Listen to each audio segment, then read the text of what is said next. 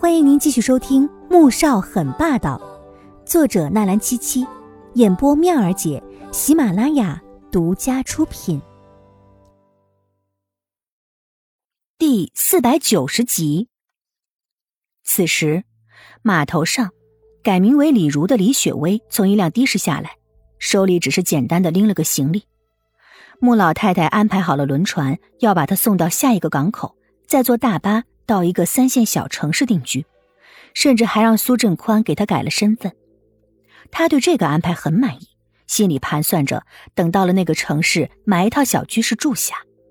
在港口走了很久，他才找到穆老太太说的那艘轮船。他紧了紧手中的行李包，一脚踏上了轮船。只是刚上船，突然从里面冲出几个人来，不由分说将他捆住。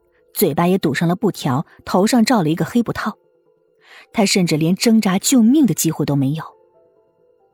苏老也太兴师动众了一点吧？这样一个老太婆，竟然值得我们五个人出手。将人捆好之后，有人不免抱怨几句：“弄这么一个人，他连一点毛汗都没有出，太没有挑战力了。”行了，别叨叨了，赶紧把人处理了，早点回去抱着老婆睡觉，不是更好？有人不耐烦，听到这些，低吼了一句。李雪薇听到有人要把自己处理了，吓得浑身一抖，心里充满了恐惧和绝望。穆老太太和苏振宽这是要杀人灭口，他不想死，不能死，可手脚被绳子捆得结结实实的，根本无法动弹，要怎么办呢？紧接着，他被人抬起来，而此时。在不远处盯着这一切的人见到了这一幕，立刻拿出手机拨了出去。林哥，有人把那个女人绑起来了，看样子是想把她给做了。易林当机立断，去把人抢回来，连着那些人也绑起来带过来。李雪薇绝望之际，突然听到了一阵打斗声，不由暗暗的心惊：是谁来救她了？可是这世上还有谁会救她呢？很快，打斗声结束了。他又再次被人抬起来，李雪薇还以为是来救他的人输了，接下来他仍逃不过被扔进海里喂鲨鱼的下场。想到自己活了四十多岁，有二十多年过着逃犯一般的生活，心里就悔不当初。那时候他要是安安分分的留在国外该多好！为什么要回来报复黄婷和宋月影呢？为什么要抱走那个孩子呢？结果，今天。换来这样的结局，他怎么也想不到，救下自己的人竟然是穆萧寒的人。当头罩揭下来，看到站在面前的宋月影、穆萧寒和黄天武三人时，他狠狠的打了个冷战。哼，李雪薇，没想到有生之年，我还能再见到你。宋月影看到他眼底的恐惧，缓缓露出一丝冷笑。黄天武也仔细的看着他，这个女人就是当年抱走自己的人，也是让他父亲当了好几年渣男的女人吗？也许是常年心怀恐惧，四十多岁的人此刻像六十多岁的老太太般苍老，堆满皱纹的脸给人的感觉有一些严厉，甚至是刻薄。什么李雪薇啊，你们弄错了吧？我叫李如，不是什么李雪薇。听到这三个字，让他更加的害怕了。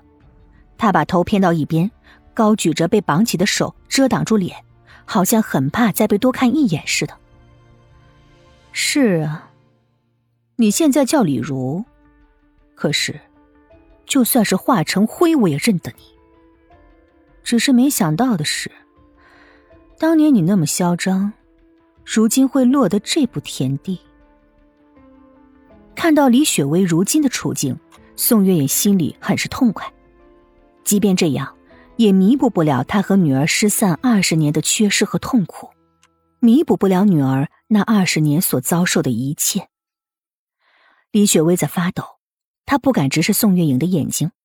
眼前这个她曾经最痛恨的女人，如今却是高高在上的第一夫人，而自己呢，是被人驱使的佣人。刚才甚至差点就被扔到海里喂鱼去了。哼，成王败寇，我不过是输在没有你能忍，否则，你今天不一定能坐上这样的位置。他见自己否认无用了，只好转过头来正视对方，脸上写满了不甘和不屑。成王败寇吗？哼，你根本没有资格说这样的话。当年你处心积虑的纠缠黄庭，不过是因为皇家的权势。后来你见无法坐上皇家女主人的位置，合伙别人，陷黄庭于险境。可你呢，仍死不知悔改，又偷偷跑回来抢走我们的女儿。李雪薇，你根本没有爱过黄庭，你爱的不过是他的家世和他手中的权势。又怎么配得上说“成王败寇”四个字呢？你根本就不配当我的对手，这是对我的侮辱。宋月莹很愤怒，情绪激动的吼道：“黄天武看着母亲这么愤怒，心里更加难受。哪个女人能忍受自己的丈夫左拥右抱呢？更无法忍受第三者如此般嚣张挑衅，更别说李雪薇。”还能恶毒的将他一个刚出生三天还在保温箱里的婴儿活活扔到江里去。新的免费书《凤临天下女商》，同样免费，同样好听，剧情超爽，而且已经很肥喽，可以开始宰喽！点击蜜儿姐头像订阅收听《凤临天下女商》。